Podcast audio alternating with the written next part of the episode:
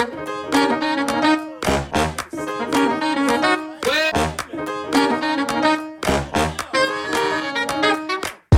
und herzlich willkommen zur Episode 55 von Atelier Talk, dem Podcast mit Gesprächen über Kunst und Kreativität mit allem drum und dran.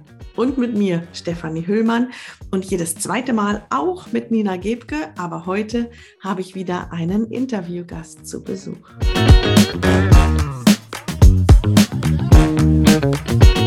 Ja, heute habe ich ein Gespräch geführt mit der Fotografin und Künstlerin Barbara Puchter. Aber bevor ich euch dazu etwas erzähle, möchte ich an dieser Stelle etwas in eigener Sache bekannt geben. Ähm, diese Sendung erscheint am 24. Juni 2022 und gestern am Donnerstag, am 23. Juni, hat in Hamburg die Millantor Gallery begonnen.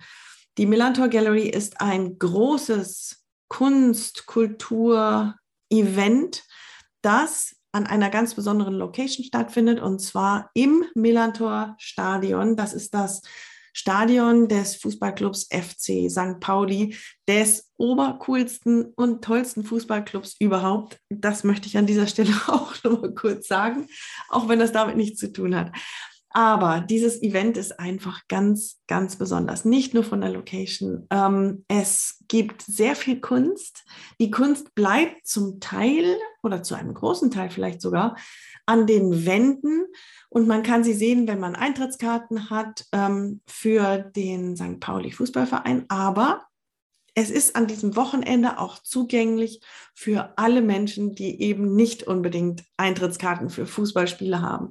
Das heißt, wenn du in der Gegend bist, wenn du Lust hast, vorbeizukommen und auch noch mit deinem Eintrittsgeld eine gute Sache unterstützt, und zwar ähm, schafft die Millantor Gallery Zugang zu frischem Trinkwasser in Ländern, in denen so etwas überaus nicht normal ist ähm, überaus, durchaus nicht normales, wollte ich sagen. So, und warum erwähne ich das an dieser Stelle hier? Zum einen sind Nina und ich in der Nähe von Hamburg und uns liegt dieses Event im Herzen. Und zum anderen bin ich ganz stolz zu sagen, dass ich mit drei Arbeiten dabei bin. Und meine ähm, Arbeit, The Power of Art, zehn Jahre Millantor Gallery, sagen eigentlich schon, was dieses Jahr Sache ist. Dieses Jahr ist die Jubiläumsausgabe der Millantor Gallery. Zehn Jahre gibt es dieses tolle, bunte, farbige Event. Und ich habe eine Arbeit dazu erstellt im Jahr 2020. Das war eigentlich das Jahr, an dem die zehnte Millantor Gallery stattfinden sollte. Wir alle wissen, warum sie 2020 dann nicht stattgefunden hat. 2021 wurde dann auch noch mal pausiert. So und jetzt dieses Jahr geht es los. Ihr könnt meine Arbeit sehen und ich bin am Freitag sehr, sehr oft und lange und viel vor Ort. Wenn ihr da seid, wenn ihr mich treffen möchtet, ich gebe euch gerne eine Privatführung. Ich zeige euch auch gerne meine Arbeit und erkläre euch, was dahinter steckt. Dann kontaktiert mich bitte unter art stephanie-hüllmann.com. Das findet ihr aber auch in den Show Notes. So, so viel in eigener Sache. Das war mir jetzt aber wirklich wichtig. Nun geht es aber zu der Folge, die wir heute auf dem Schirm haben. Mein Gespräch mit der Künstlerin und Fotografin Barbara Puchter. Für Barbara Puchter ist Fotografie ein, ja, nicht nur ein, ein eine Arbeit oder ein Hobby vielleicht früher mal, absolut nicht. Für Barbara ist Fotografie ein Teil ihrer Identität. Aber Barbara sieht nicht nur die Kunst als den Kern ihrer Tätigkeit, sondern sie sagt, dass das ganze Sein, das ganze Dasein einfließt in die Kunst und in diese Identität. Und dazu gehört aber nicht nur das, was sie selber macht und erlebt, sondern ganz stark, sagt sie, sind wir alle auch geprägt durch das Leben unserer Vorfahren. Und zwar die Menschen, die es vielleicht gar nicht mehr gibt, aber auch unsere Großeltern und Eltern. All das fließt ein in unser Leben und in unsere Identität. Ich finde das einen sehr, sehr spannenden Ansatz. Man sieht es konkret auch in diversen Projekten, die Barbara umsetzt.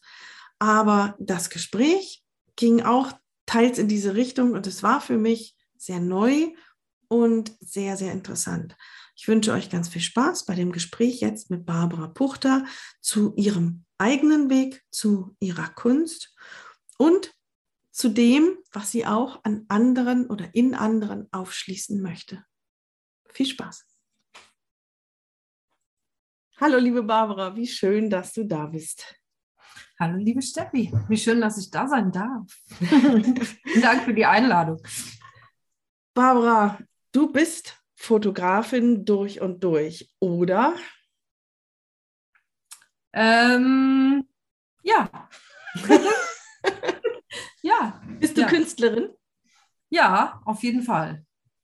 Erklär mir bitte warum, weil immer wieder haben wir hier Gäste zu Besuch, die mit dieser Frage so ein bisschen hadern. Die, mhm. Dieses sich als Künstlerin oder Künstler zu definieren, ist für manche ein bisschen schwierig. Warum ist das für dich so einfach? Das habe ich schon gelernt, Steffi. Also das habe ich schon gelernt, das, äh, mich zu trauen, das zu sagen. Ähm, über ja, die ganzen Jahre, die ich jetzt schon äh, beschäftigt bin in diesem Bereich. Ich hatte da natürlich auch Probleme mit, ähm, diese, ja, das auszusprechen und das, äh, ja, das zu ownen, das anzunehmen. Äh, aber ja, mittlerweile kann ich das eigentlich schon ganz gut. Warum, ne? warum, warum war das schwierig? Was waren da die Hürden am Anfang?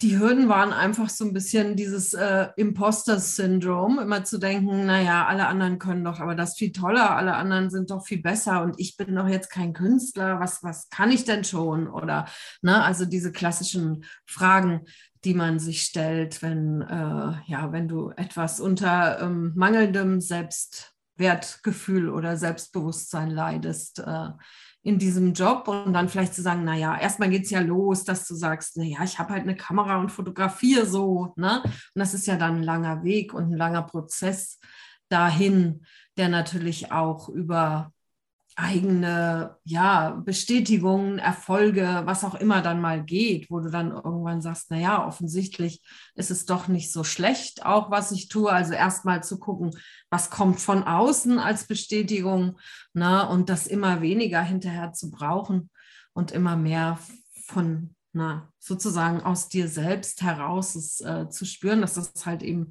deine Ausdrucksform ist. Ne? Kannst du dich an einen Zeitpunkt erinnern ähm, oder an den Zeitpunkt erinnern, an dem das gekippt ist, dass es dir leichter fiel zu sagen, ich bin Künstlerin? Gab es da einen auslösenden?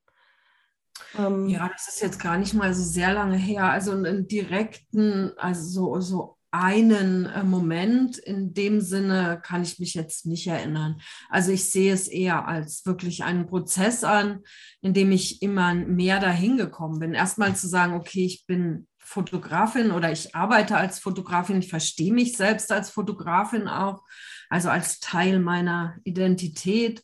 Ähm, das hat auch schon gedauert. Und dann noch zu sagen, okay, und das, was ich da mache, ist halt auch eine Kunstform ähm, ich mache jetzt nicht nur äh, die, die Fotografie, sondern ich mache ja auch Collagen und, und so. Und ähm, dann irgendwann zu sagen, ja, ist halt, ist halt schon Kunst. Ne? Ähm, es ist meine Ausdrucksform, ja. Das ist nämlich auch der Grund gewesen, warum ich als erste Frage gestellt habe, bist du Fotografin durch und durch? Denn für mich bist du nicht nur Fotografin. Genau, ich sehe da sehr, sehr sehr, sehr viele Formen und sehr viele Projekte. Und lass uns mal ein paar Jährchen zurückgehen. Warst du schon immer dieses kreative Kind, das immer irgendetwas gebaut, gebastelt, geklebt, gemalt, gezeichnet, fotografiert hat? Also da geht schon mal los, dass ich an meine eigene Kindheit eigentlich gar nicht so besonders viele Erinnerungen habe tatsächlich. Ähm, und eher so ich glaube, eher immer versucht habe, jemand zu sein, der ich sein sollte oder was vielleicht die anderen von mir erwartet haben, ne? Äh, in meiner Familie oder so. Also ich kann mich nicht erinnern, dass ich wahnsinnig äh, kreativ schon als Kind war. Ähm, klar, ich habe gemalt mal und auch ein bisschen gebastelt und so, aber jetzt nicht Oder es gibt auch schon mal ein paar Collagen von mir, aber da, die ich jetzt mal noch im Keller gefunden habe. Aber das sind eher so Sachen, die ich dann für die Schule machen musste oder mal. Also so richtig, ich war schon immer interessiert an Dingen und habe auch dann gestrickt und gehäkelt und, und so. Aber so richtig super ähm, kreativ, so sehe ich mich jetzt eigentlich nicht. Ne? Ähm, ich glaube, das hat sich erst so entwickelt äh, im Laufe der Zeit, sondern ich hatte eher immer so das Gefühl, das können die anderen, aber ich nicht. Mhm. Aber ja. es war schon immer etwas, was dich angezogen und interessiert hat? Oder? Insbesondere die Fotografie tatsächlich, ja. Mhm. Also die Fotografie hat mich schon wirklich schon immer fasziniert, seit ich zurückdenken kann. Also auch dieses, ne, ich, ich erinnere mich, mein Onkel hatte so eine Polaroid-Kamera schon relativ früh, da war ich vielleicht so keine Ahnung, ab acht oder so vielleicht. Und also das fand ich schon super faszinierend, ne? wenn du da zuschauen konntest, wie da das Bild entsteht. Äh, fasziniert mich bis heute.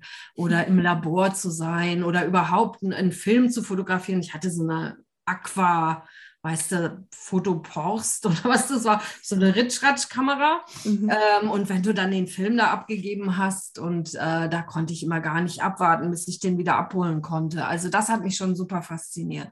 Ja, äh, ansonsten Kunst an sich, weiß ich nicht, da hatte ich jetzt also in der Kindheit nicht so super viel Zugang.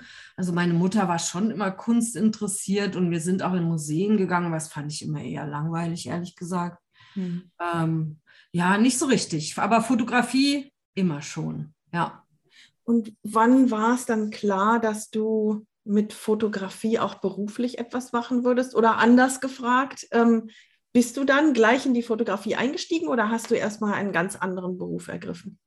Nee, ich hatte tatsächlich nach dem Abi, als ich das dann endlich geschafft hatte, hatte ich dann tatsächlich so die Idee oder während des Abis so, ähm, ich könnte doch äh, Fotografin werden, das schon, oder Hebamme. Das waren eigentlich so die, die Dinge, die mir so im Kopf rumschwebten. Jetzt war das aber damals noch nicht so, dass es schon das Internet gab und man 37.000 Möglichkeiten hatte, sich da auch zu informieren und äh, ne, überhaupt mal die Fühler auszustrecken. Und ich habe halt schon auch so ein bisschen gemerkt, äh, dass da ein gewisser, sagen wir mal so, eine gewisse Erwartung ist, äh, dass ich jetzt mal ein ordentliches Studium mache ähm, und, und seitens der Eltern vernünftiges, ja, ja, mhm. irgendwas Vernünftiges studiere, so wie whatever. Dann habe ich eben erstmal Jura studiert, was keine besonders gute Idee war, weil es natürlich überhaupt, äh, gut, man kann nicht sagen, überhaupt nicht mir entspricht. Ich kann schon auch logisch denken und das ging schon. Äh, und ich natürlich habe ich einen gewissen Gerechtigkeitssinn auch. Ne?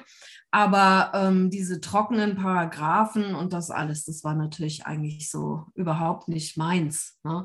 Ich habe das dann aber mit verschiedenen Unterbrechungen dann nochmal Pädagogik studiert und ich weiß gar nicht, noch irgendwas habe ich schon wieder vergessen.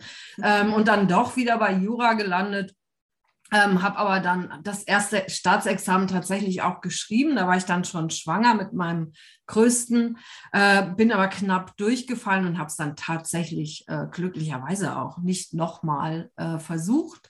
Ähm, und habe dann erstmal gearbeitet in einer Firma, die so medizinische Studien macht, ähm, also von Fotografie, nur hobbymäßig war da je ein Thema.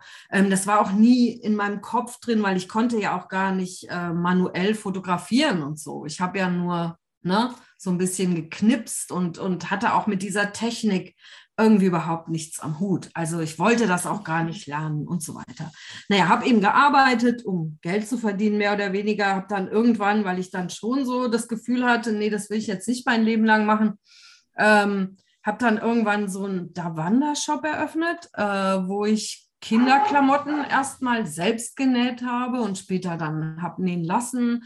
Ähm, habe dann also Kinderklamotten so selbst designt und ähm, nähen lassen, verkauft äh, über der Wander. Das war, als meine Tochter dann zur Welt kam, ging das los. Und dann, es ging über einige Jahre, das war auch erfolgreich. Dann habe ich irgendwann so festgestellt, eigentlich mache ich jetzt das gar nicht mehr kreativ, sondern ich sitze nur noch da und schreibe Rechnungen und packe Pakete und fahre Stoffe hin und her. Und ähm, habe dann gedacht, wurde dann nochmal schwanger. Interessanterweise haben sich diese diese Sprünge immer mit den Kindern so entwickelt. Ähm, wurde dann nochmal schwanger, sehr spät. Also ich bin ja jetzt doch schon äh, über 50 und also mit über 45 wurde ich nochmal schwanger äh, und habe dann beschlossen, ich nutze jetzt die Zeit, äh, die Elternzeit und die Schwangerschaft, um mal wirklich die Fotografie von der Pike aufzulernen, ja, mit ähm, mit diesem Ganzen, was damit zusammenhängt. Weil, ja, genau. Ja, warum, wollte ich fragen, warum jetzt? Weil ich ähm, festgestellt habe, dass das, was mir immer am meisten Spaß gemacht hat, dann noch von meinem Shop-Leben war, die Fotos für die Seite zu machen. Ne? Ich habe die natürlich selber gemacht, habe dann immer Freundinnen und ihre Kinder fotografiert und so und meine, meine eigenen Kinder. Und dieses Fotografieren und die, die Bilder dann zu entwickeln, also äh, schon, das ging ja dann schon digital, ähm, das fand ich super. Das hat mir total Spaß gemacht. Das ist mir auch nie, das war halt keine Arbeit. Ja, das war so, da, da konnte ich auch nächtelang hocken und äh, genau. Und dann habe ich beschlossen, jetzt äh, ähm, versuche ich das auf, sagen wir mal, etwas stabilere Füße zu stellen ähm, und habe dann so gedacht, perfekt, das ist ja genau, was ich mir so quasi als Jugendliche gewünscht habe. Die perfekte Mischung zwischen Fotografin und Hebamme wäre ja jetzt so Newborn-Fotografie zu betreiben. Ne? Also so diese Babys äh, in, in Decken gewickelt und mit so verschiedenen Mützchen auszustaffieren. Und ja, so war dann erstmal der Weg ähm, zur, zur Fotografie. Genau. Ähm, und dann habe ich da erstmal irgendwelche Workshops gemacht für Neugeborenenfotografie und habe da auch, glaube ich, ein oder zwei Kunden so einigermaßen in diese Richtung fotografiert und habe dann gemerkt, oh nee, echt nicht. Nee, das ist so gar nicht meins. Ja, also okay. dieses, diese, für mich war, kam es mir halt vor, als wäre das, würde es gar nicht um diese Familien gehen und um dieses neugeborene Familienmitglied, sondern ausschließlich ist das Kind wie ein weiteres Accessoire, wie diese Deckchen, wie diese Mützchen. Und ich fand es halt so völlig unpersönlich. Also es hat keine Geschichte erzählt über diesen Menschen, diesen kleinen oder diese anderen Menschen, die sich jetzt freuen, dass dieser kleine Mensch neu in die Familie gekommen ist, etc. Mhm. Und habe dann da ähm, Kirsten Lewis, eine Fotografin, die wir dokumentarisch Familienfotografen alle kennen, ähm, entdeckt und äh, da dann eben diese dokumentarisch Familienfotografie entdeckt und mein Herz äh, verloren daran und festgestellt, dass das jetzt eigentlich genau das Richtige ist, äh, was ich machen möchte. Das war 2015 und seitdem mache ich das dann, habe ich das mit sehr großer Leidenschaft und Energie äh, verfolgt. Mhm. Ja. Ähm. Das ist ganz, ganz spannend für mich zu hören, weil ähm, da ist dieses Thema Fotografie bei dir in der Kindheit. Mhm so stark, dass es dich, das sind die ersten Erinnerungen, die du hast an deine Kreativität. Es gab sogar diese Idee, das beruflich zu machen und dann bist du ganz, ganz andere Wege gegangen. Ich zeichne hier gerade so Kreise ja. in die Luft und, ähm, und kommst dann über Umwege, nämlich über die ähm, Produktfotografie deiner, deiner Kinderkleider, Kleidung, da da wird diese Begeisterung wieder aufgeschlüsselt oder aufgeschlossen und dann kommst du da her, äh, hinein und mit diesem Welt- und Erfahrungswissen, das du mit der Zeit angehäuft hast, bricht das Ganze hervor und geht in die Richtung, die es wirklich gehen soll. Das finde ich ganz spannend, weil ich auch immer wieder solche Geschichten höre. Es ist mhm. so, so interessant, ähm, dass es eben zurückführt zu dem, was früher mal war. Jetzt bist du ja aber heute nicht unbedingt hier, um hauptsächlich über die Fotografie und die dokumentarische Familienfotografie zu berichten, sondern gleich am Anfang, als ich dich gefragt hatte, ähm, bist du Künstlerin. Da hast mhm. du schon etwas gesagt, auf das ich gerne weiter eingehen möchte. Da hast du gesagt, ja, die Fotografie ist meine Identität. Ähm, und das, äh, ja, ich fang einfach mal so an, weil wir in die Richtung so ein bisschen weiter schauen wollen. Was bedeutet das für dich, wenn du sagst, die Fotografie ist deine Identität? Du sagst nicht, das ist mein Hauptwerkzeug, das ist meine Leidenschaft, sondern es ist deine Identität. Was ist da der ja? Teil meiner Identität, habe ich, glaube ich, gesagt. Ja, Also das kann sein. Ja. meine ganze will ich jetzt Nein, nein. nicht- nicht unterschreiben, aber es ist auf jeden Fall Teil meiner Identität. Also ähm, zu gucken, wer, wer bin ich denn eigentlich? Was macht mich denn aus? Ja, was, was sind diese ganzen Komponenten, die da zusammenkommen? Äh, was macht mich zu dem Mensch, äh, der ich bin? Ähm, und da gehört die Fotografie für mich auf jeden Fall mit dazu oder die, wie, vielleicht auch eher die Fotografie als Ausdrucksform wieder ja, als ähm, was ich jetzt, ich bin jetzt halt niemand, der besonders gut ähm, Worte verschriftlichen kann und tolle Texte schreiben kann, aber ich kann halt ähm, mit meinen Fotos ähm, ausdrücken, was ich fühle oder empf empfinde. Ne? Ähm, genau. Also da, ja, ist das ein, ein Teil von, von mir. Ich würde jetzt nicht sagen, ich bin Fotografin, sondern ähm, schon eher ich, äh, ne, ein Teil von mir. Äh, ich bin ja auch noch Mutter und ich bin ja auch noch Frau und was auch immer, alles noch, ne, Tochter ähm, etc. Äh, was ja alles äh, damit reinspielt in diese, in diese Identität. ne?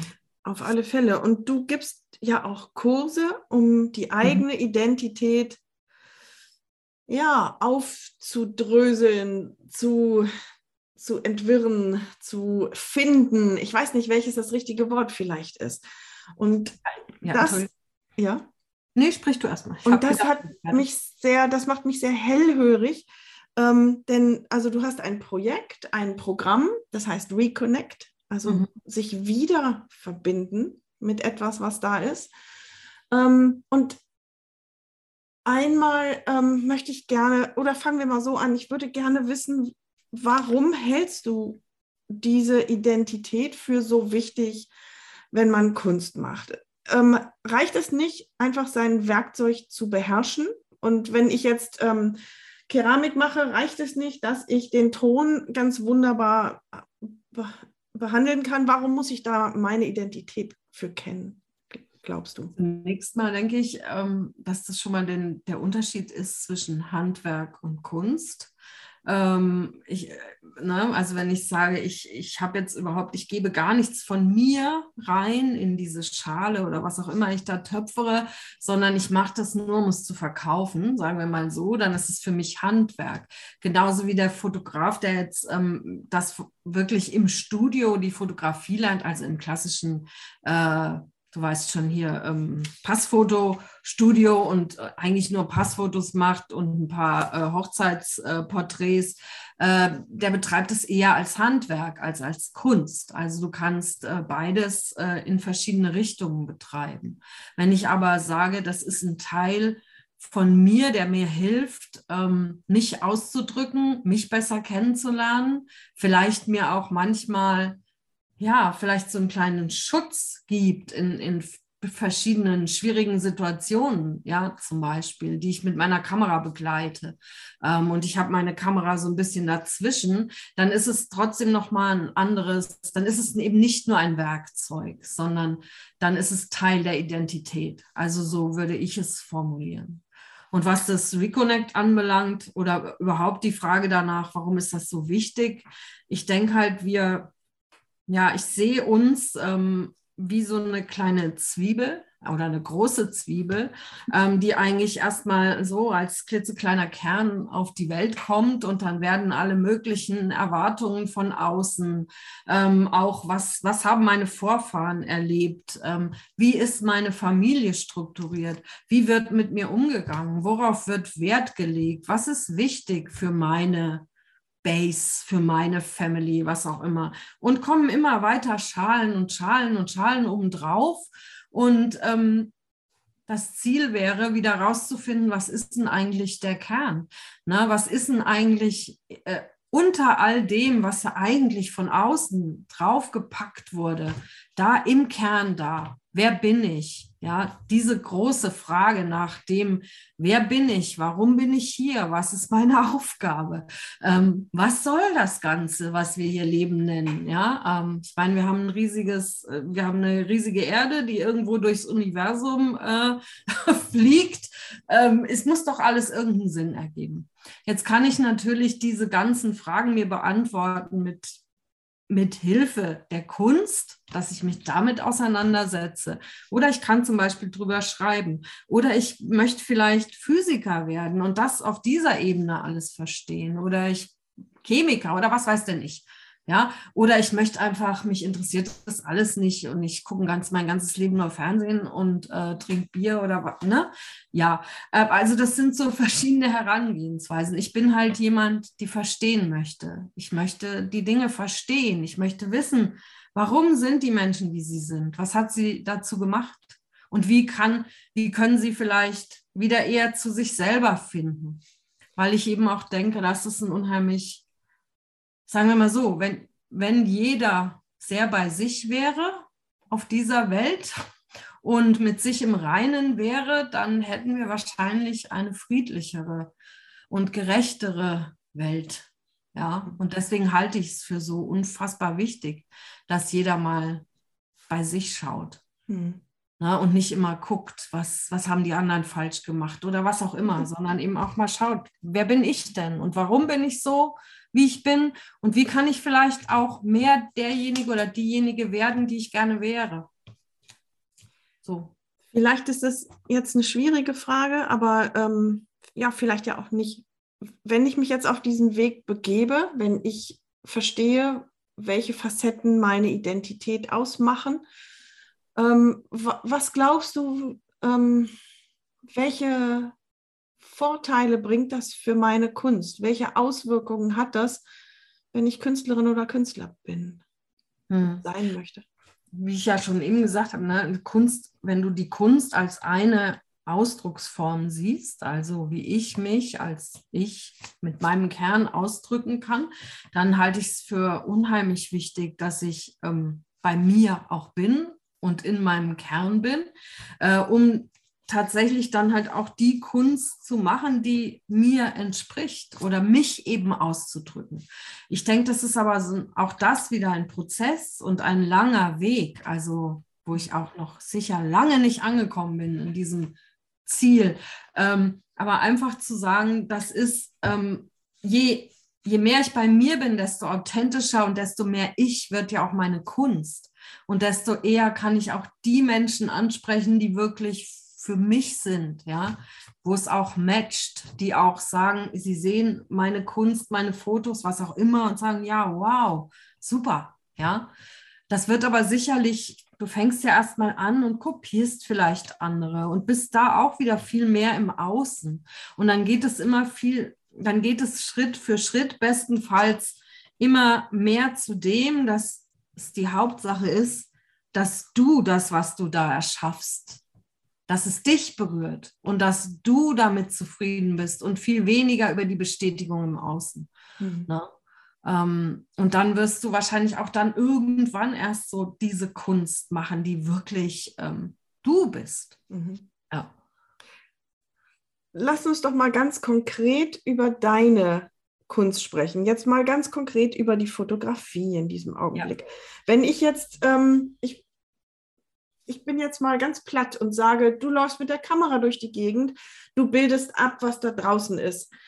Inwiefern hat sich jetzt auf deinem Weg, seit du deine Identitätsteile kennst, wahrscheinlich, ich, ich denke mal, ich vermute mal, dass so etwas ein Leben lang dauert, aber auf dem Weg, auf dem du dich jetzt befunden, befindest und dich schon entwickelt hast, inwiefern spiegelt das deine Fotografie auch, dass du da bei dir mehr ankommst? Kannst du das konkret ähm, beschreiben?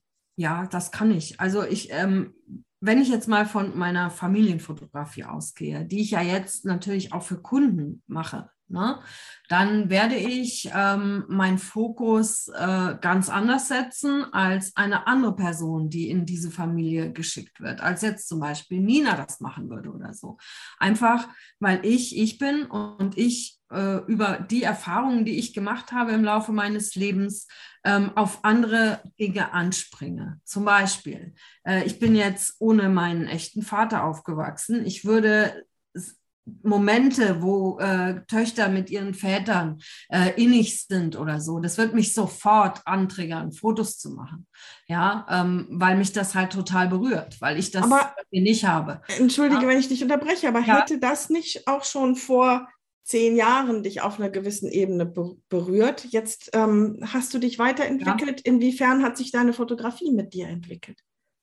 Ja, also die Fotografie für Kunden, ähm, denke mir ist es halt bewusster. Ne? Mir ist es bewusster und so kann ich viel eher auf meine so ähm, sozusagen fotografische Stimme mich äh, irgendwie einschießen. Ne? Je besser ich mich selber kennenlerne und, und weiß, was sind denn die Dinge, auf die ich auf die ich anspringe, die mich triggern, äh, jetzt ein Foto zu machen, ähm, desto eher kann ich ja meine fotografische Stimme auch entwickeln und mich wieder von den anderen unterscheiden. Ne? Dass jetzt jemand sagt, ich buche halt nicht irgendeinen Fotografin, sondern ich buche jetzt halt die Barbara. Ich buche jetzt halt die Nina, weil ich möchte deren Fotos haben. Ne? Und das eben wieder, um zu unterscheiden zwischen Handwerk und Kunst, zu sagen, ich will halt diese Künstlerin. Beim Handwerker wäre es ja mehr oder weniger wurscht. Ne? Mhm. Ja. Und ansonsten, was meine äh, Kunst äh, neben der, neben der äh, ja, dem Business äh, sozusagen betrifft, ähm, spielt es schon auch eine Rolle, weil ich halt immer mehr meiner eigenen Intuition vertraue und nicht hinterfrage, ähm, wenn ich jetzt zum Beispiel durch Berlin laufe mit meiner Polaroid-Kamera und da Bilder mache, dann hinterfrage ich nicht mehr, wird das Bild jemandem sonst gefallen oder, ne, sondern ich höre einfach auf das, mach ein Foto. Ich mache es halt einfach und dann gucke ich es mir auch wieder an und es wird mich immer wieder in irgendeiner Form berühren. Mhm. Und dass es anderen dann vielleicht auch noch irgendwie was gibt, ist dann mehr so die Kirsche obendrauf. Aber ich brauche das nicht mehr unbedingt, ja, sondern ich, ich mache das für mich. Ich gucke das hinterher an und, und das macht mich wieder glücklich oder es, was auch immer. Mhm. Es berührt mich in irgendeiner Form, ja. Mhm. Und, das, das ist, denke ich, wo wir, wo, wo man immer weiter und immer äh, ähm, sich hinbewegen sollte als Künstler. Besten ja, und, und was du gerade so exemplarisch für die Fotografie beschreibst, das gilt dann natürlich für, für jegliche Form der Kunst. Mit Sicherheit, ja. Mhm. Das gilt genauso für meine Collagen, ne, wenn ich die mache. Äh, das ist, ist mir auch einfach wichtig. Ich kann mich da stundenlang mit beschäftigen und äh, ich gucke mir das immer wieder an und das macht mich total glücklich. Das reicht doch. Hm, das reicht, reicht ja. doch. Ob das jetzt jemand anderem auch noch gefällt, ist zweitrangig. Natürlich, wie gesagt, schön, wenn andere dann auch noch sagen, oh toll, ich weiß, hast du super gemacht, ne? Klar. Aber es ist nicht, ich brauche diese Bestätigung nicht, nicht mehr unbedingt. Ne? Mhm ähm, sondern es ist mir wichtig, ich habe es an der Wand hängen und, und finde es schön und wenn ich dran vorbeilaufe, gibt es mir irgendwie was. Ne? Mhm. Macht's was mit mir. Und oftmals kann ich dann ähm, viele Jahre später noch irgendwie Details entdecken, die, die mir jetzt so beim, beim Erschaffen gar nicht aufgefallen sind oder ne? noch versteckte Botschaften oder was auch immer. Es ist auch sehr spannend, finde ich. Ja. Versteckte ja. Botschaften, die ohne dein, also die unbewusst in die, in die Arbeiten hineingekommen sind, meinst du? Irgendwie mit eingeflossen sind, ja, mhm. genau. Ne? Unbewusst, ja, ganz genau. Jetzt haben wir ja schon ein paar Mal über deine Collagen gesprochen. Sind das hauptsächlich, sind das Collagen, die hauptsächlich und immer wieder auch mit deinen Fotografien arbeiten oder arbeitest du auch komplett Du schüttelst schon den Kopf. Ja, ja, ja ähm, nicht unbedingt. Also jetzt für meine Projekte, ähm, da nutze ich jetzt viel entweder meine eigenen ähm, alten Fotos, also aus der Familie oder eben auch einfach irgendwelche, die ich bei eBay ersteigere oder so. Da habe ich äh, den halben Schrank voll. Ähm, die, die ich dann immer mal verwende für irgendwas, ne? wenn mich die Muse küsst, wie man so schön sagt.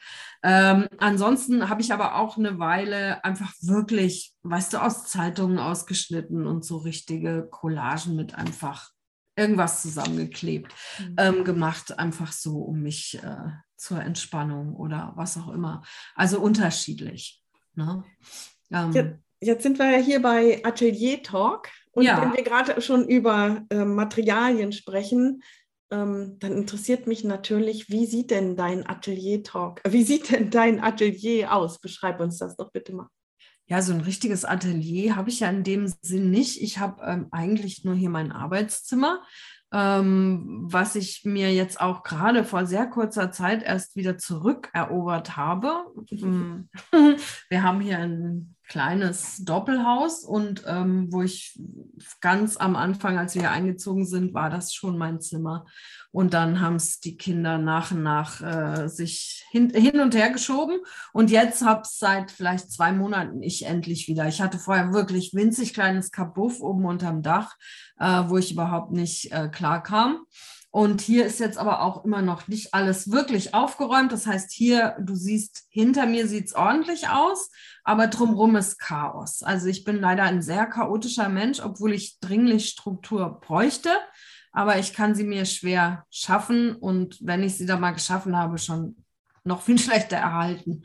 Das ist leider so. Also hier ist Chaos, aber ich könnte jederzeit äh, anfangen, jetzt hier irgendwas zu basteln. Aber es ist doch super toll zu wissen. Ich meine, du hast dir ein Business aufgebaut, du lebst von deiner Kunst inzwischen und das alles mit einem kleinen Eckchen auf dem Dachboden.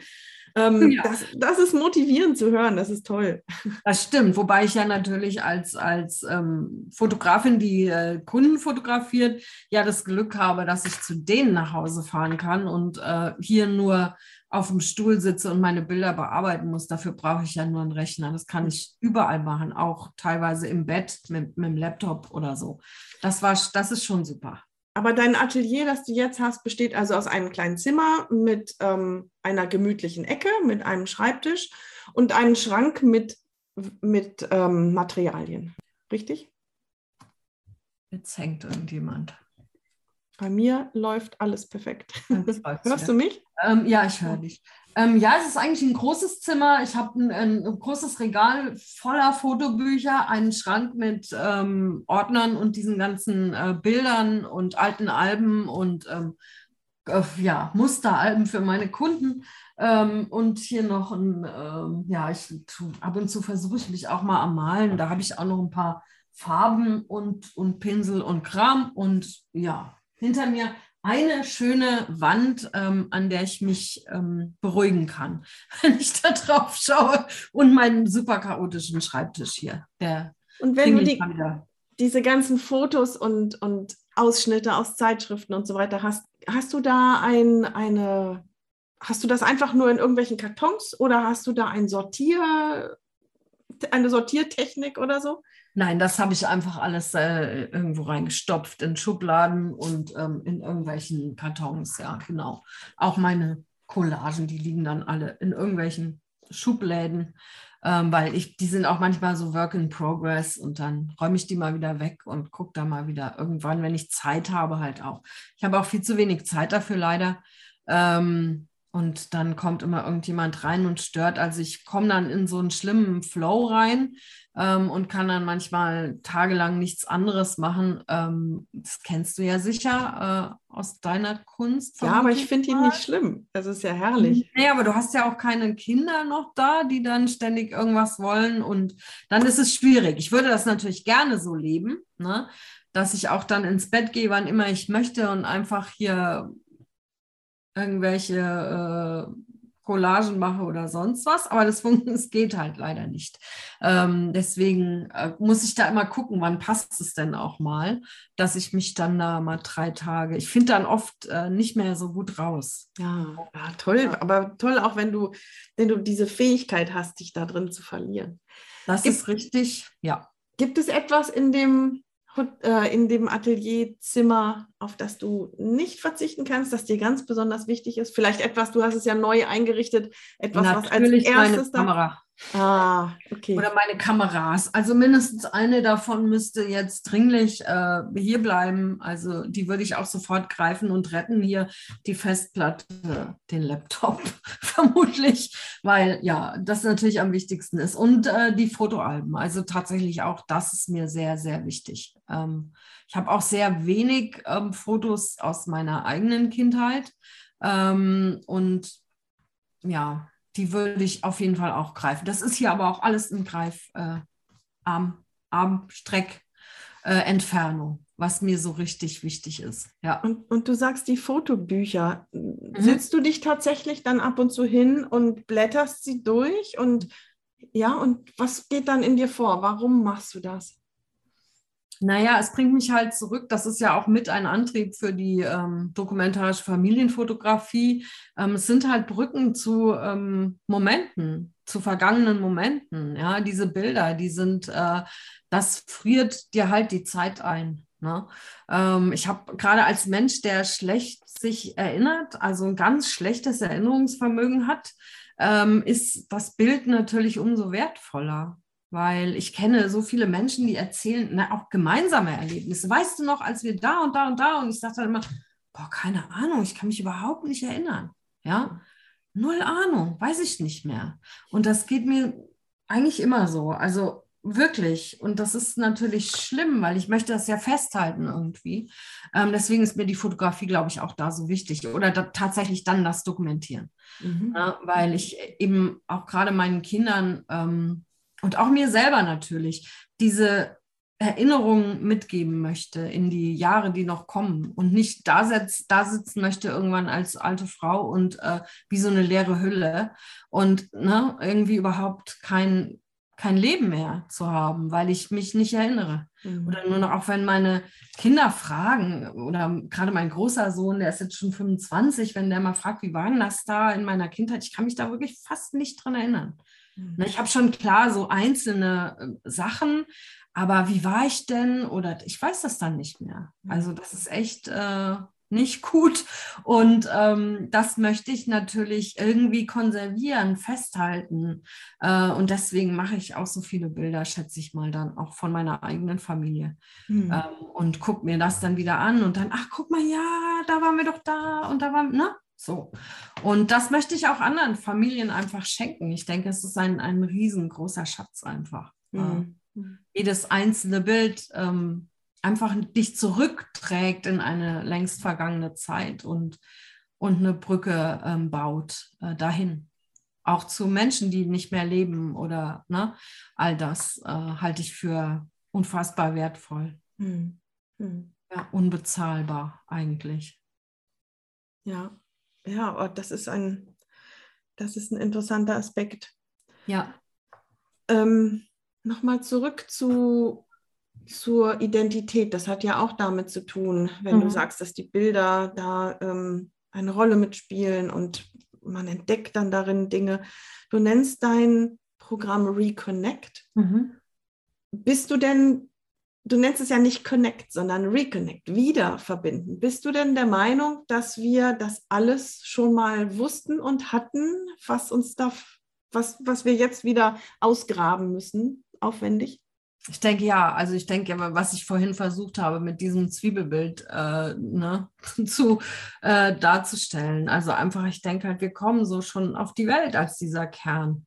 Ne, wir sind eigentlich da und fertig und wenn man uns einfach ließe, ja, und ähm, frei entfalten ließe und alles, dann, dann müsste das nicht alles erst wieder abgepult werden. Und deswegen ist es eher so, es ist nicht ein Werden, sondern es ist ein Zurückgehen zu dem, was eigentlich schon da ist.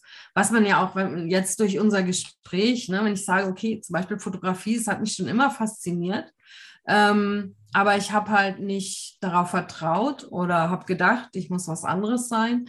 Und das ja, findet sich ja bei ganz, ganz vielen Menschen so wieder. Also wir müssen eigentlich zurückkommen zu dem, was schon da ist. Also uns wieder verbinden. Nicht nur mit, mit uns selber, auch mit, mit, ne, mit der Natur etc. Aber ähm, wichtig erstmal gucken, wo komme ich her? Ähm, also diese ganzen Fragen sich zu stellen, was sind meine Vorfahren, was haben die erlebt, jetzt gerade bei uns hier in, in Deutschland oder auch überhaupt in Europa durch den Zweiten Weltkrieg natürlich und auch Ersten Weltkrieg, unfassbar viel Trauma. Äh, drin in den Generationen, was sich immer weitergetragen hat. Äh, also all das steckt ja in uns drin. Ne? Ähm, und sich davon durch sich der, durch die Beschäftigung damit, sich davon in gewisser Weise dann irgendwann auch lösen zu können oder zu gucken auch, okay, das kam wieder von außen. Ja, das ist, ist nicht meins, mein Schmerz, nicht meine Trauer. Das kommt von zwei, drei Generationen vor mir. Aber das kann ich ja nur feststellen, wenn ich mich auch damit beschäftige. Ne? Was habe ich in meiner Kindheit erlebt? Was waren äh, Dinge? Was sind meine Werte? Was ist eher so auch wieder von außen gekommen, wie deutsche Werte, Fleiß, Ordnung, äh, ne? bloß nicht faul sein, etc. Also ist das überhaupt meins? Ist das das, was ich auch wieder an meine Kinder weitergeben möchte? Ist das das, was ich leben möchte? Oder ist das auch nur eine der Schalen, die draußen draufgesetzt wurden? Ne? Und so weiter. Also auch zu gucken, wie, wie läuft es in meinen Beziehungen? Ähm, ne? Wo kann ich da noch irgendwie was, was ändern, was verbessern? Ähm, was gebe ich nach außen, in die Gemeinschaft überhaupt? Kann ich mich da irgendwo einbringen? Also einfach zu finden, wer bin ich eigentlich ohne all das, was die Gesellschaft von mir möchte, meine Vorfahren auf mich draufgesetzt haben, meine Eltern durch ihre Erziehung, meine Rolle als Frau, äh, meine Sozialisierung, all das weg zu bekommen und zu gucken, was bleibt denn da übrig. Ja. Ja, ich, ich kann mich ja nur davon trennen, wenn ich überhaupt weiß, dass es da ist. Denn Eben. Handelt es in mir und. Denke ich ja immer, ich bin die ganze Zwiebel, aber ich bin halt eigentlich nur der Kern. Und ich möchte halt dann zurück zu dem Kern, um dann darauf vielleicht wieder neue Schalen oder neue, ne, ähm, äh, was auch immer zu setzen, was dann aber mir entspricht, was wirklich ich bin und was wirklich meins ist. Mhm. Ne? Ähm, ja. Wenn wir jetzt ähm, Hörerinnen und Hörer haben, die kreativ tätig sind, die auf einem künstlerischen Weg sind, ähm, hast du aus dem Handgelenk ein, zwei Tipps, wenn mich das jetzt total interessiert, was ich einfach schon mal so für mich machen kann? Künstlerisch gesehen ähm, ja, ja, weiß ich nicht. Also ich denke erstmal einfach zu gucken, dass ich, ich kann das alles machen, wenn ich das machen will. Also ich muss nicht denken, das kann ich doch gar nicht, ich kann nicht malen, ich kann nicht schreiben, ich kann nicht musizieren, ich kann nicht fotografieren, kannst du alles, mach es einfach. Ja, äh, wenn es dir Freude macht, ist das ausreichend. Es ist nicht wichtig, was irgendwer von außen davon hält oder ne, da, dazu sagt. Wichtig ist, es macht mir Freude und dann mache ich es einfach, weil dann bereichert es mich und dann wird es auch vielleicht andere bereichern und es ist aber auch erstmal gar nicht wichtig. Also wichtig ist, mir macht es Freude. Und dann, was ich auch denke, was unheimlich wichtig ist, ist wirklich sich zu trauen, sich aus der Komfortzone immer so ein kleines bisschen rauszubewegen. Ja, mal zu gucken, was anders zu machen, als was ich vielleicht bis jetzt gemacht habe. Und ein bisschen Mut zu haben, Dinge anders zu machen oder vielleicht Dinge überhaupt mal zu machen, die ich immer schon mal machen wollte. Aber ach Gott, ja, jetzt bin ich schon 50, wieso soll ich damit jetzt noch anfangen? Und so weiter. Ne? Also so mein, mein, einer meiner liebsten Sprüche ist wirklich auch immer dieses, ähm, äh, Mut ist Angst plus ein Schritt. Also ähm, jemand, der gar keine Angst hat, kann schon gar nicht mutig sein, meiner Meinung nach. Ja, weil es erfordert ja keinen Mut, wenn ich, wenn ich keine Angst habe. Erstmal. Aber warum ist der, ist, warum ist denn dieser Schritt aus der Komfortzone so wichtig für meine Identitätsfindung? Ja, weil natürlich ich mich ja in meinen ganzen Zwiebelschalen auch wohlfühle. Das kenne ich ja. Mhm. Da bin ich ja geborgen da drin. Das ist ja, auch wenn das, Entschuldige, aber auch wenn das richtig schlecht ist und, und ähm, ich eigentlich gar keine guten Erfahrungen gemacht habe und alles, aber es ist ja gewohnt. Und alles, was gewohnt ist, ist für uns Geborgenheit, gemütlich, passt schon. Ne? Also das Sofa Sicherheit. vom Fernseher zum Sicherheit. Beispiel, gibt dir Sicherheit, all das. Und um jetzt mal die Schalen abzupellen, muss ich mich ja mal rausbewegen. Es geht ja gar nicht anders. Mhm. Das ist aber natürlich erstmal gruselig, weil ich weiß ja gar nicht, was ich da draußen alles entdecke und ob ich das überhaupt sehen will. Mhm. Also ähm, das ist einfach schon unheimlich wichtig, auch sich dann tatsächlich mit diesen ganzen Themen zu befassen, weil das ist nicht äh, irgendwie Sonnenschein und, und Tralafitti, sondern das ist natürlich auch teilweise richtig schmerzhaft. Und es ähm, zieht dann erstmal vielleicht eher in, in ein schwarzes Loch rein, ne, wenn ich mich jetzt beschäftige mit den Traumata meiner Vorfahren. Es Äh, kann aber auch Sonnenschein bringen, indem ich plötzlich Ja, am Ende die natürlich. Glühbirne aufgeht. Ne? Am Ende wird es sicher was bringen, aber ich muss ja erstmal Mhm. mich trauen, mich da rein zu begeben und ähm, auch das Vertrauen haben, mich darin nicht zu verlieren, ähm, sondern irgendwie ein- einen Benefit davon zu haben am, am Ende. Aber Ja. es ist natürlich erstmal schon äh, schmerzhaft. Ich meine, du kannst auch sagen, dass, ach, was hat das mit mir zu tun, was meine Großeltern erlebt haben. Ne? Das machen ja auch die meisten Menschen so. Ähm, aber dass es natürlich unfassbar viel mit mir zu tun hat, äh, selbst wenn ich das jetzt nicht mal weiß, was die erlebt haben. Und dass es am Ende aber natürlich auch eine riesige Belastung ist, wenn du jetzt vielleicht rausfindest, dass dein Großvater Täter im, äh, war im Dritten Reich und vielleicht ähm, Schuld auf sich geladen hat. Aber es ist halt so, dass nicht alle Widerstandskämpfer waren, vermutlich. Und ne, das sind einfach Dinge, die, die wichtig sind, rauszufinden. Für, also für mich ist es wichtig, das zu wissen. Mhm. Und das dann irgendwie auf meine Art und Weise zu verarbeiten. Ne? Mhm. Und mich damit einfach davon auch in gewisser Weise zu lösen. Zu sagen, ja, das kann ich bei dir lassen. Das ist deine Geschichte. Das ist nicht meine Schuld, die ich da trage oder was auch immer. Ne?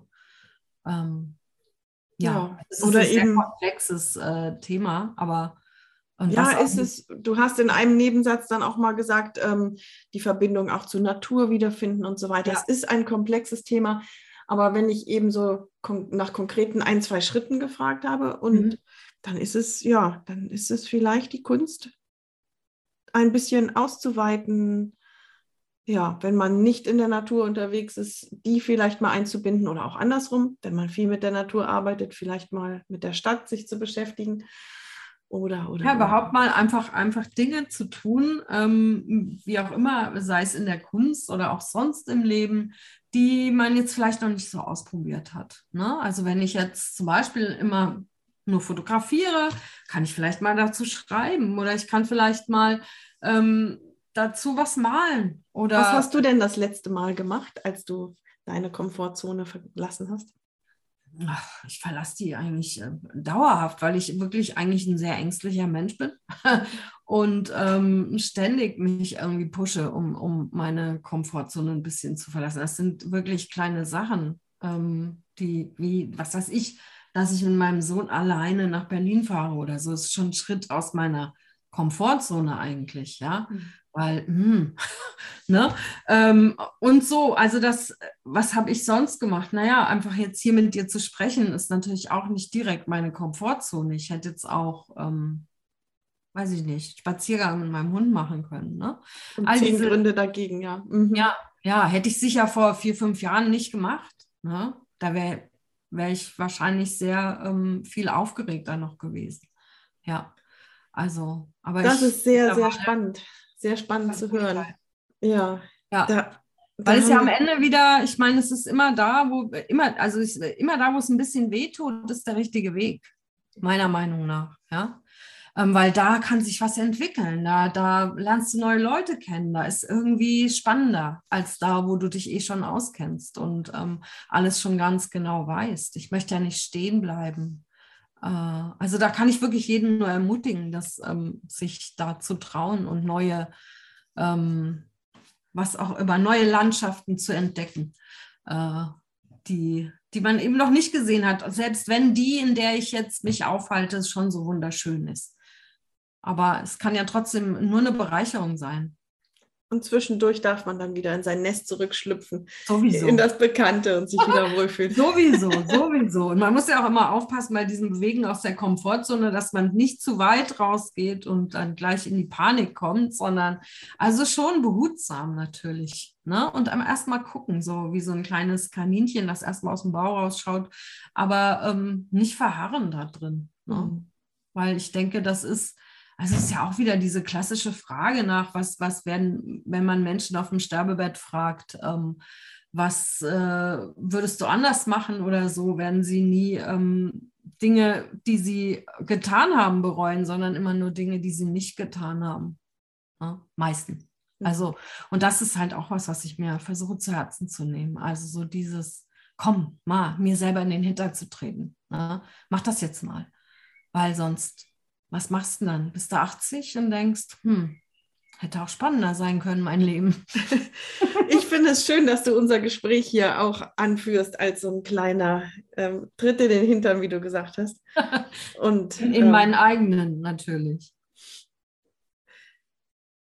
Und das war, also wir haben schon viel über dich erfahren und über dein dein Umfeld, dein Nest und dich vielleicht noch mal ein bisschen, ähm, noch ein ganz bisschen besser, ein bisschen mehr zu erfahren, habe ich noch ein paar Entweder-Oder-Fragen für dich. Ja, okay.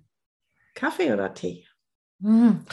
Ich weiß, ich kann mich immer so schlecht entscheiden, aber ich sage jetzt mal Kaffee. Kaffee. Also eigentlich gerne beides, ja? Ja, natürlich. Super, super. Jetzt hatten wir schon oft das Fernsehen als Beispiel. Fernsehen oder Buch? Buch.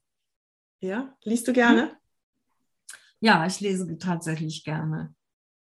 Mehr. Also ähm, Romane ähm, oder Autobiografien oder? Sowohl als also eigentlich alles. Ich komme halt total schlecht dazu. Also ich ähm, lese äh, ja Romane, ähm, Biografien finde ich auch spannend, auch Sachbücher, mhm. äh, gerne alles. Also Fernsehen ist gucke ich gar, eigentlich gar nicht mehr. Es kommt mir irgendwie echt wie Zeitverschwendung vor. Also wenn, dann gucke ich mir auf Netflix irgendwie gezielt äh, oder einen, einen Film äh, gezielt an. Aber Mit der Familie dann. so abends vorm Fernseher hocken und da durchglotzen, was auch immer kommt. Das habe ich früher gemacht, aber das mache ich gar nicht mehr. Was macht ihr dann abends als Familie? gemeinsam, wenn ihr nicht einen Film zusammenschaut? Also ähm, meistens bringe ich halt meinen Kleinen ins Bett, weil der ist leider, der ist jetzt schon acht, aber der kann noch nicht alleine ins Bett gehen und äh, schlaf dann meistens tatsächlich schon mit ihm ein oder bleib halt dann liegen. Also abends ist hier nicht viel los. Da kann ich nicht viel bieten. Außer wir haben äh, ja irgendwelche, ähm, äh, wir geben Workshops auch für Fotografen. Da haben wir oft abends dann noch irgendwelche oh, ja. Mhm. also irgendwelche Zoom-Konferenzen oder ja. so. Dann, also hier so, außer am Wochenende ist hier, unter der Woche ist hier nichts los abends. Bei der nächsten Frage könnte es sein, dass ich die Antwort erahne. Katze mhm. oder Hund? Oh Mann! Ach nee, das kann ich nicht entscheiden, weil wir haben zwei Katzen und zwei Hunde. Ach so, weil ähm, ich hörte im Hintergrund, hat man doch ein paar ja. Mal. Wer war das, der da gebellt hat? Kann ich mich echt nicht entscheiden. Äh, liebe ich beides. Ja, immer schon auch. Also ich wollte als Kind auch mal unbedingt einen Hund haben, hatte dann immer nur eine Katze, bis ich 15 wurde oder so. Und äh, nee, würde ich auf nichts von beiden verzichten können. Und wen haben wir bellen hören vorhin?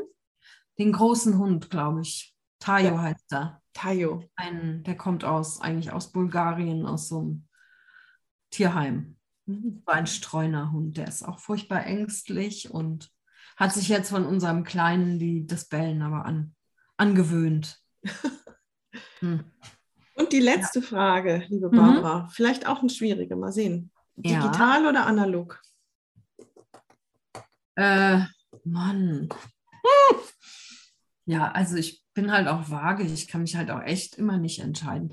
Ähm, also da kann ich auch wieder nicht entscheiden. Beides. Ich brauche meine Digitalkamera und aber ich finde halt auch tatsächlich, also diese Polaroid ähm, und überhaupt alles analoge schon auch super, super toll.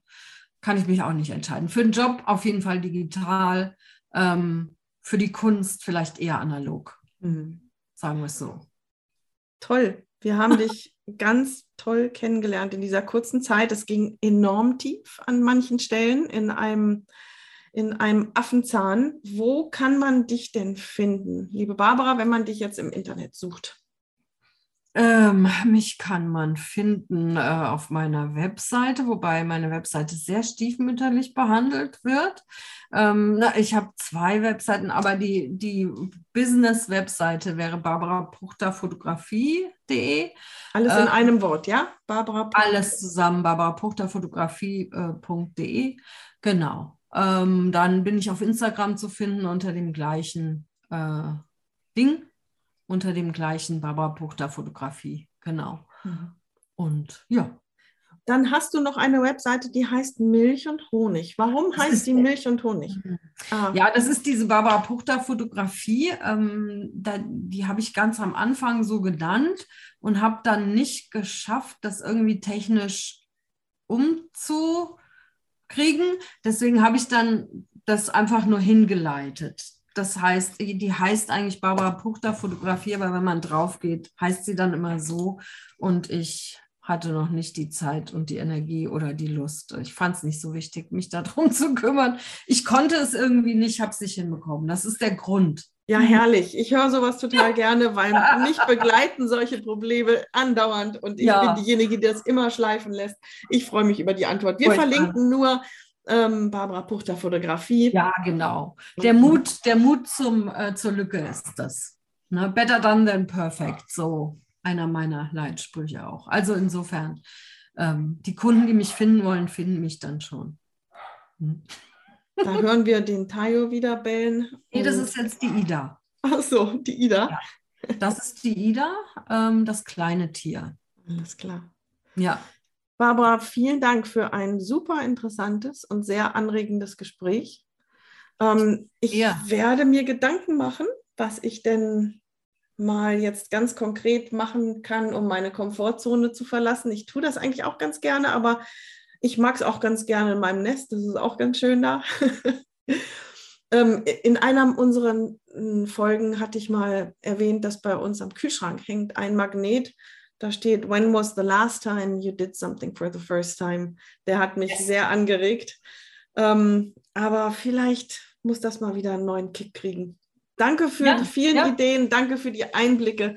Ganz viel Erfolg und viel. Ich bin gespannt, was alles noch von dir kommen wird. Ja, ich danke dir, liebe Steffi. Das hat mir eine große Freude gemacht. Das war ein wirklich interessantes Gespräch. Und ich stimme Barbara so zu, dass das, was unseren Eltern, Großeltern, ja, und vermutlich auch den Menschen davor mh, hm, widerfahren ist, dass das unser Leben beeinflusst. Ich habe das schon ein paar Mal gedacht, gerade wenn ich so anschaue, ähm, wie meine Eltern in manchen Situationen entschieden und gehandelt haben, das lässt sich eigentlich nur erklären, wenn man sich vor Augen hält, durch was sie gegangen sind, was sie erlebt haben und dass das natürlich auch uns beeinflusst, ist ja völlig klar. Ein ganz, ganz spannendes Thema. Und Barbara hat verschiedene Bereiche dieses Themas in unterschiedlichen Projekten umgesetzt. Die findet ihr auf ihrer Webseite barbarapuchter.de und auf ihrem Instagram-Account. Barbara hat immer mal oder wir haben immer mal gesprochen über das Reconnect-Programm. Dieses Programm, in dem sie Menschen ja dazu führt, solche Wege in, ihren eigenen, in ihrer eigenen Kunst oder in ihrer eigenen Herkunft aufzuspüren. Dieses Projekt gibt es seit 2020 und im Herbst geht es wieder los dass man sich anmelden kann. Und sie führt dieses Projekt durch mit ihrer Kollegin Julia Rose-Greim. Und auch im Herbst wird Julia wieder dabei sein. So, und bevor ich mich verabschiede für heute, erinnere ich nochmal an die Millantor Gallery in Hamburg im Millantor Stadion. Ich bin am Freitag, den 24. ganz lange da. Meldet euch at, at stephanie-hüllmann.com und am Sonntag bin ich nachmittags auch da. Es wäre so cool, einige von euch kennenzulernen, zu lernen, wenn ihr da ähm, gerade in der Nähe sein solltet. Und für euch, ich verspreche euch, die Millantor Gallery lohnt sich allemal.